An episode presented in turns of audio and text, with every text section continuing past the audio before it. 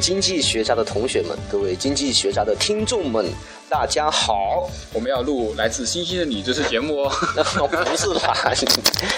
我们讲两来个来来自明朝的你和来自清朝的你是吧？ 对，两个大男生用这个做背景音乐也，呃，这个不太好。但是呢，但是我们真的是要讲来自明朝的你。呃，不是吧？其实我们是讲，蒋振和不是来自明朝的你吗？我们是讲中国的大航海时代的历史的终结。 对，为什么说大大航海时代的是历史的终结呢？因为我们为什么说这样说？呃，因为我们现在要谈的是明清两代的关于海上丝绸之路他们的续集。就是我要补充一下，因为上期这个时间有限，我对们没办法录补。充一下，我还是上期的聪明的主持人小 F，然后我们的特邀嘉宾还是这个不怎么聪明的金小佳同志， 很快就变成金大家了。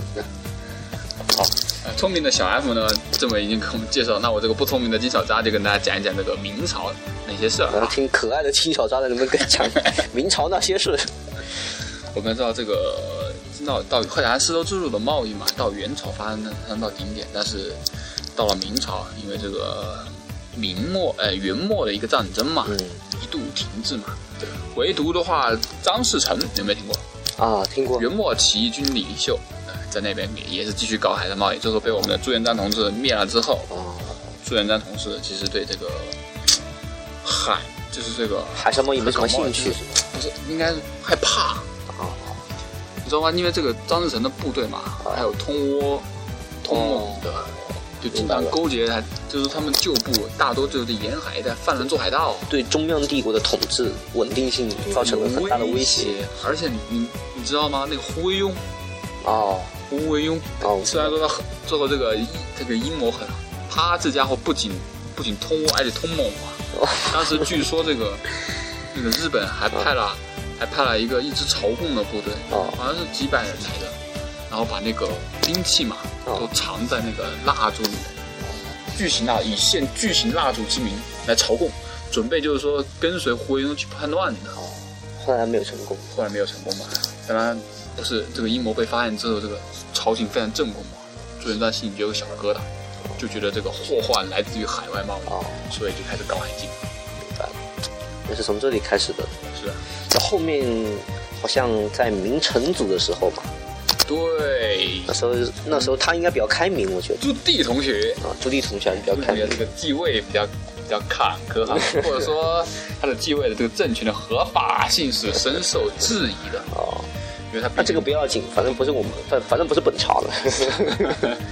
他们当时这个他这家伙就是为了增加自己的这个政权的合法性嘛，就是希望通过这个万国来朝，哎哎，就是说哎，你增看。加天朝上国的威对望。啊，你看，来百姓，你看，你看，你看各个国家都在朝拜我，哎，我就是合法的政权，我才是真正的继位的天子，哎，哎这是他的一个目的。然后后来又派那个郑和下西洋了，是吧？这一共一共出过六七次吗？七次，七次，七次郑和是吧七下啊西洋，哦，对，郑和七下西洋。哎呀，很多人都说嘛，这个郑和下西洋有明史上记载嘛，嗯主要是为了访问这个建文帝的踪迹。哦，这个太搞笑了，这门地跑到南洋去了。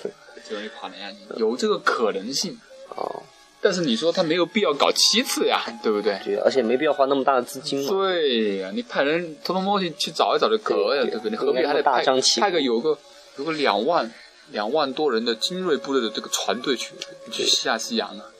啊所以说这里我要跟大家解释一下，郑和下西洋的是经济目的更大。嗯，那它和这个海上丝绸之路有什么关系吗？你要知道，这个元末的时候，因为那段时间打仗嘛，所以说实际上是跟各个各个南海诸国其实断绝了来往。哦，就是重新开始友好往来，是吧？哎呀，他这个时候就不服我们国家，你知道吗？哦哎呦，不服我们中国，我这个就觉得，有一咦上国，有一个次来的是蒙古的，这是怎么一汉人呢？ 对啊呀、 当时大哥觉得你这个换改朝换代啊，我就不听你的了。你看日本不就不不是很听明朝了吗？但是把朱元把朱元璋一生气说不跟你来往了，不跟你搞贸易了， 哈哈哈，日本人就玩到那儿去了。后来，后来那个郑和的话和那些南南洋周边国家是怎么样打交道的呢？哎，郑和的郑和下西洋的目的就是在于重新开辟新航，重新开辟这个航道，以及开辟新航道。哦，就是说，不仅原来的丝绸之路要重新开启，而且新的丝绸之路也要开启。对，那个时候要到就是刚才你说的马达加斯加 去，他真的到到那边去了到吗？那边去了，郑和的船队。是不是发现那个土著在那里哦哇哇嗯， 哇哇哇哇？也不能说完全意义上土著吧，好吧，啊，这个倒倒无所谓了。哎，非洲人嘛，对不对？没有什么记载嘛，当时有，呃，比如说吃虫子啊之类的。哦，这样，对， 吃虫子现在不东南亚的也有一些吃虫子，不是说那个蚕也可以，蚕蛹的三个蚕蛹的营养价值等于一个鸡蛋。还有割礼，割礼，就是以色列人喜欢干，犹太人喜欢干这个是吧？非洲人也喜欢干，割哪里啊？某个部落好像喜欢干，就是男性的包皮啊，啊，就是估计到了是不不是知到道了割的。成年了吧？哦，犹太人是小时候割的，就个是生下不来清楚生下来的时候割的，哦，这个好奇怪。那个时候比较好，我觉得不疼，疼也不知道，啊疼也不知道是疼。然后郑和呢？郑和带过去些什么？然后带回来又是什么呢？郑和带过去啊，就是说这个支持郑和的下西洋的话，嗯就是说我们的物质基础还是在于这个明朝的这些丝绸制品，丝绸和陶这个陶瓷器啊这两个是比较重要的货。从宋元开始的话，这也是啊哦就就是是大他宗商带品。给那些贸所易以说伙丝伴绸之路也，韩丝绸之路也被叫做那个海上陶瓷或者瓷器之路，哦，那他带回来是些什么东西呢？带回来还是各国的特产。哦，比如说什么香蕉之类的。哎呀，你这这刚开始，你看前三次下西洋，主要就是去用这个外交还有军事手段、去平哦去定微服私仪是吧？平定这个威服这个南海诸国了。你看当时那个，当时还甚至就是当时分封那个嗯封那个，当时那个叫米马六甲的一个头目嘛，因为你知道马六甲海峡这是很关键的地方嘛。哦之后我们分封他为王，因为他当时好像是一直是被那个暹罗嘛，啊，一直是被暹是是叫暹罗，呃，是暹罗的一，就是说暹罗一直暹罗是吧？暹罗一直压迫他嘛，每每年要他给他五十两 金子， 五十两，是觉得很我们少当。时南宋给给辽国和金国 都是几百万两啊！但是马六马六甲部落，我们的马六甲那个大头目 拿不出来呀、啊他感觉自己受欺压了。哦，他就他他就就跟明朝说：“大哥，帮帮我呀！”大哥过来就帮他了。哦，大哥过来就说：“大那个郑和就过来跟爪哇国王说，不许欺负我小弟了。”然后，然后这个还把那个哇中原王朝那个印绶给了个这个马六甲的一个头目。啊，从此以后的话，马六甲就开始哎，就站着我们中国的，抱着我们中国的大腿了。哦，那个时候郑和也在那里设在一个中转站，便于船队的这个休息嘛，为以后的这个航行奠定了基础嘛。哇、当时你知道吗？在斯里兰卡，就现在是西兰王国嘛，中国有个有个有个佛教佛教船队过去朝朝朝是是那个朝普，那叫什么来着？朝肯定圣肯。定是在佛学上面又有交又有比拼一下交流一下，要是在国位上有比拼就好了佛，学 他直接虐待我们的僧人。哇， 直接虐待，然后对啊郑和郑就和过派兵去去平他，郑和过去就说你不能这样，就等他，他不仅他不仅不怕，他还准备带兵去灭我们，哦杀了我们一部分人的郑和怒了，派大军过去征讨，哦结果把他把他的这个把他这个国王还有这个太子这个王子都给抓住了，然后献给 献给朱棣，朱棣这是个仁慈的君主啊。哦，这个时候又出现了这个中国人对外国人这个宽大的这个，然后呢？把他给释放了。哦，是上周回继续回去当国王就吗？回当当当国王去了。当时还杀了一个人，叫三佛齐。三当时在三佛齐嘛，哦三佛齐一带有一个大海盗，好像叫什么来着？当时还还擒过我们这个陈祖义海盗，这应该是算是那叫个陈祖义是吧？ 对我们中国第一代最伟大的海贼王。怎么了？他是明朝的人吗？对，是明朝的，哦，他是郑和带过去的，不是郑和带过去的。他是在那边他是在那边商，他是在那边经商的商人，后来在那边占据了三佛齐这个地方。三佛齐大概就是那边现在的，好像就是马来岛那边的。哦。那么他占，因为那个三佛齐嘛，就是在原来宋元的时候，南海航路里面，它就是个重要的贸易中转站，所以占据了那里，等于说占据了世界的贸易。不是占据了整个南洋的贸易是吗？对，就是说当时不仅仅是说南洋的贸易，就是南洋你从南洋要到阿拉伯地区去，要到非洲去，要欧洲跟欧洲去，你必须都到那里做中转站然后郑和是为什么要杀他呢？啊！为什么要杀他呢？因为他是海盗吗？呃，因为他自己占割据在那里，哦，然后不让郑和过去。限制了限制了我们这个贸，限制了我们这个官船的贸易。哦你怎么能跟政府争利呢哦？就被我们政府给平定了。啊其实就是黑吃黑了。郑和就把陈祖义同学带到南京去了哦。他当时还跟朱棣，哦，不哦是南京，应该是北京的吧？那就应该是北京啊，带到那里去，可以跟我们的皇帝进行一个辩论。哦，辩论的时候好像是辩赢了，但是结局他却输了。哦他猜到了开头，没有猜到结尾。 辩赢了，但是皇帝还是把他杀了。 对，跟皇帝辩论，你以为是英国议会吗？真是的，对啊因为这有理，你辩，你又不是搞辩论赛，你赢那就以为是英国议会跟詹姆斯辩论吗？好，这个平定了三波西的海盗，又把这个南海诸国啊嗯就臣服了嗯又臣服了，又在那个马六甲建立了这个据点，就为我们的是四五六七四次航海奠定航海基础。最后这这四次航，哦这 很顺利这是很大西吧？洋啊每次都去过非洲，哦，这很这比较顺利了，是吧？是是是是是去到非洲，然后是是去非洲干嘛呢？贸易。你说建文帝不可能跑到非洲去，哎呀，其实这个说实话，嗯，明朝的这个贸易实在是就是那种太坑爹了，返利给的太多了。哦，其实你给是我一根木棍儿，我就赏你好多钱，就是哦，其实就是还是朝贡体系是吧？就是说你来就相当于你来朝贡，但是我给你的比你朝赔你贡的还更多，我觉得赔本赚吆喝呀，但是很坑爹啊，你知道吗？但是在郑和以后，应该就没什么没什么起色了吧？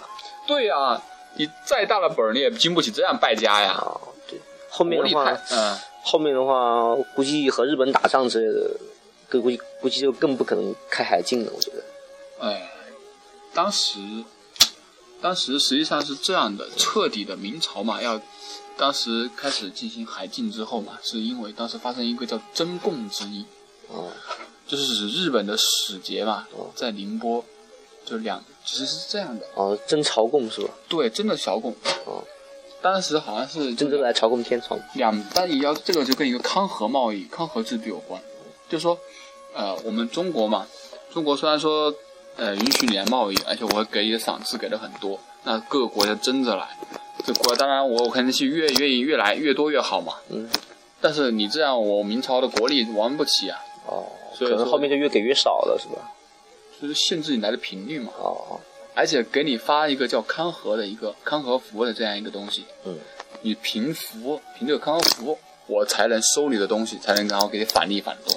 你没有，我就不能给你。然后这个康和福是不是后面就是你要知道，你要知道，当时那个日本，它又不是个统一的王朝，各个各个大名，诸侯大名，哦这个争来争去，对不对？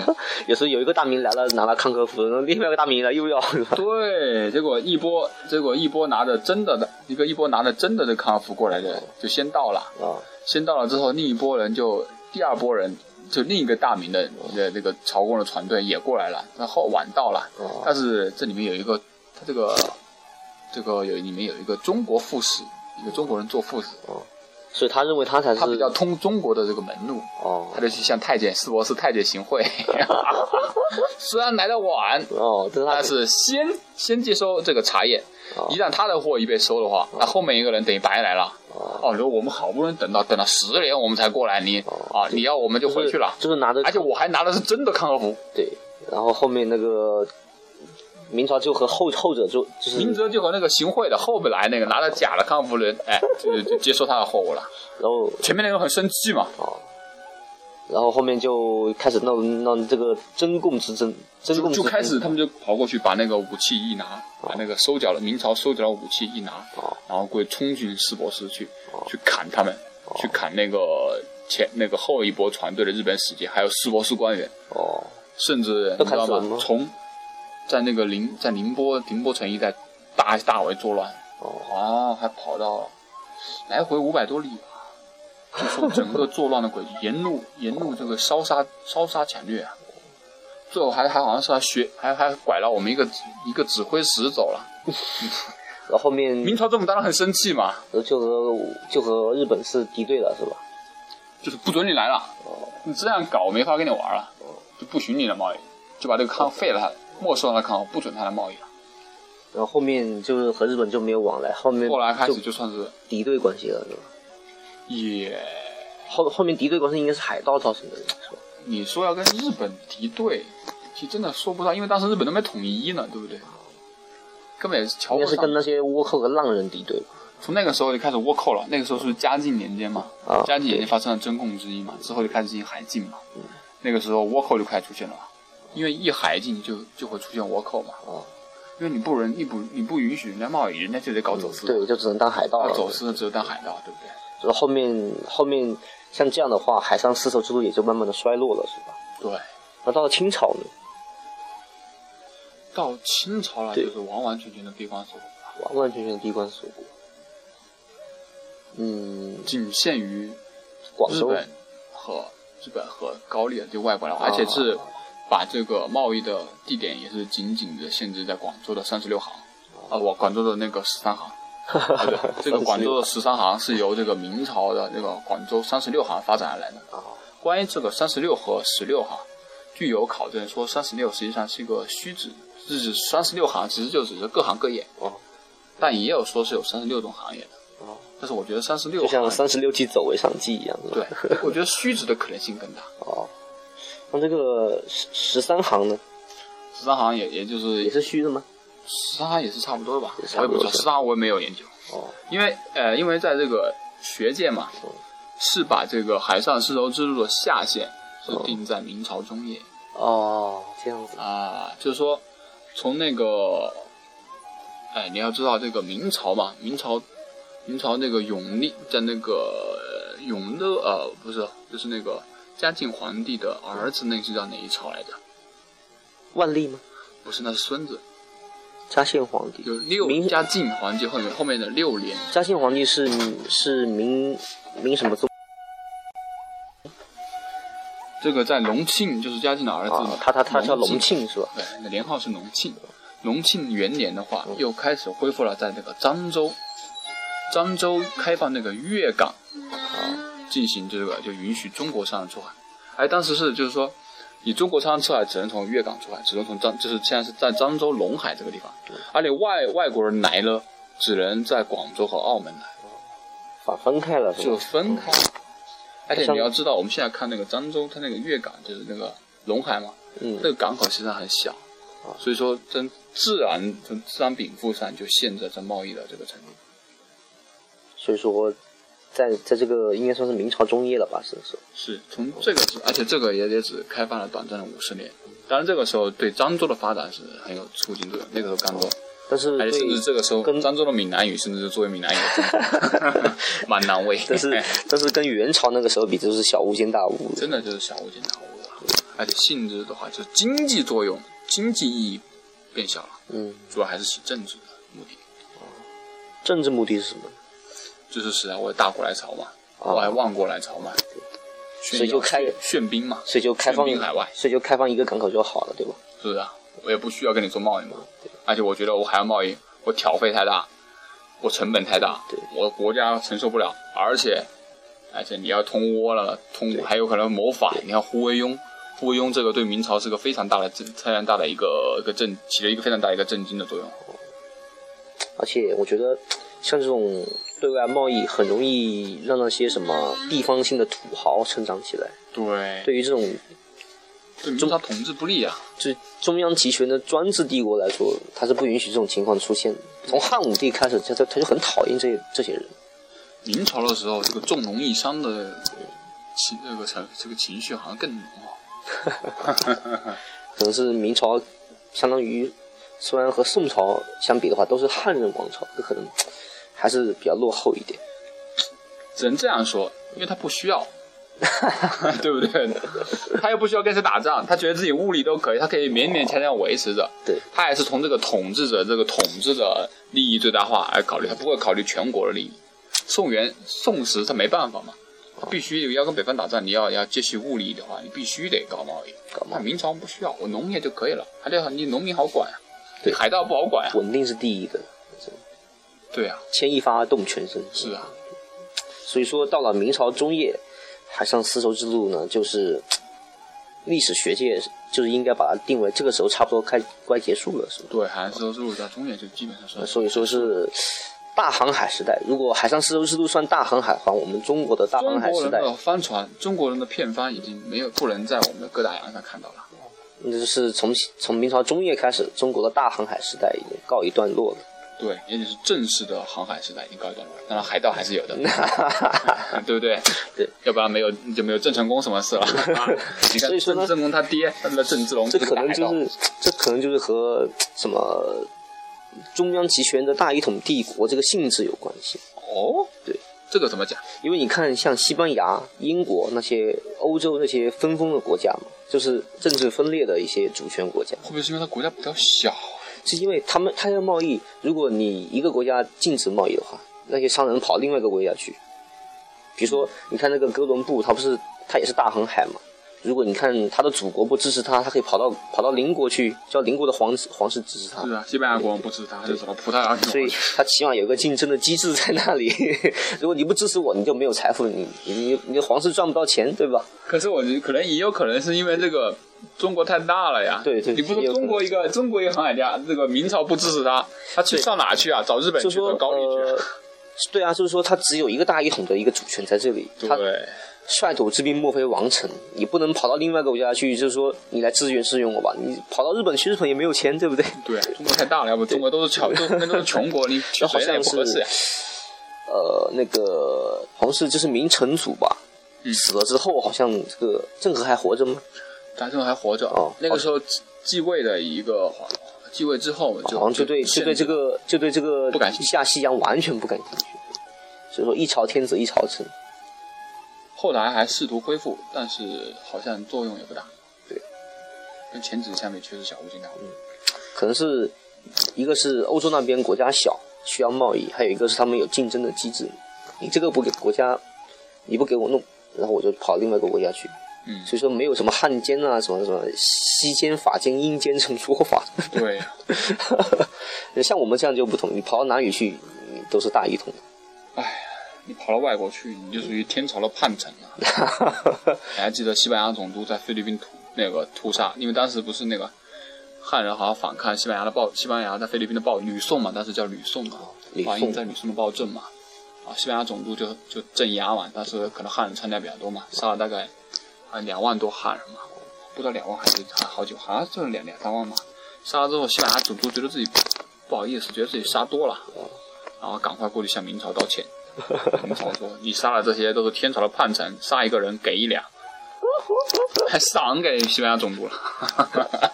所以说 没办法，这个这倒不能说我们国家这个就是说不照顾自己人啊是因为你看，就像我们刚才那个陈祖义一样，你逃到海外去，你不跟我天朝交税，你不属于我的子民啊，嗯，是的，你又不是给我有什么好处，我为什么要保护你呢？对不对？对，而且你可能在海外，你还会阻止我的贸易，对不对？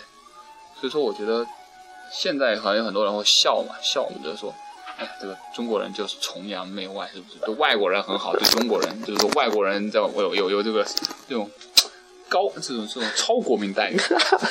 是不是 当然，那个时候绝对是理性的，那个时候那个时候确实啊，对不对？你出去就是叛民我，就一直都没有理性过，以前以前是太鄙夷，现在呢可能有点有点扭转过来，一直是很那种矛盾的心理，你知道吗哎？呀，真是，我觉得小时候哈，你们现在是有现在是矛盾的心理，对是是，小时候其实觉得他们觉得看一个外国人还觉得，哇，好高大上，啊是不是？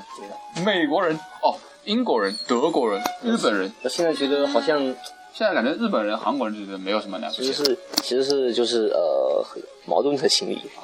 是不是觉得我们真的是大国崛起了？我们的国民心态上去了。那我们大航海时代会不会又开始呢？好好好，当然，新的海岸丝绸之路其实就早就已经诞生了好。这也是我们最近习总在提的这个问题。中我们做这这这些节中目国呢的，制造业早跑到非洲去了，也是为了向习啊、也是为了我们习总的就是致敬，致一下敬，也表示一下我们这个节目对我们中国还是挺有信心的，也是都是支持习总的这个政策的。好，那那我我们们是就到此结束了呀。好，那我们的大航海时代重新终结过的，能不能重新再复兴呢？好，各位经济学家同学们，各位经济学的哎，我才是主持人，我才是主持听众们听人。大家如果喜欢我们的小阿福作为主持的话，我们会 继续呃成为 下几期啊的这个主持人的，那可能要金小达同学给点钱了才行。啊还要给钱了，算了，拜拜。 好，嗯，拜拜。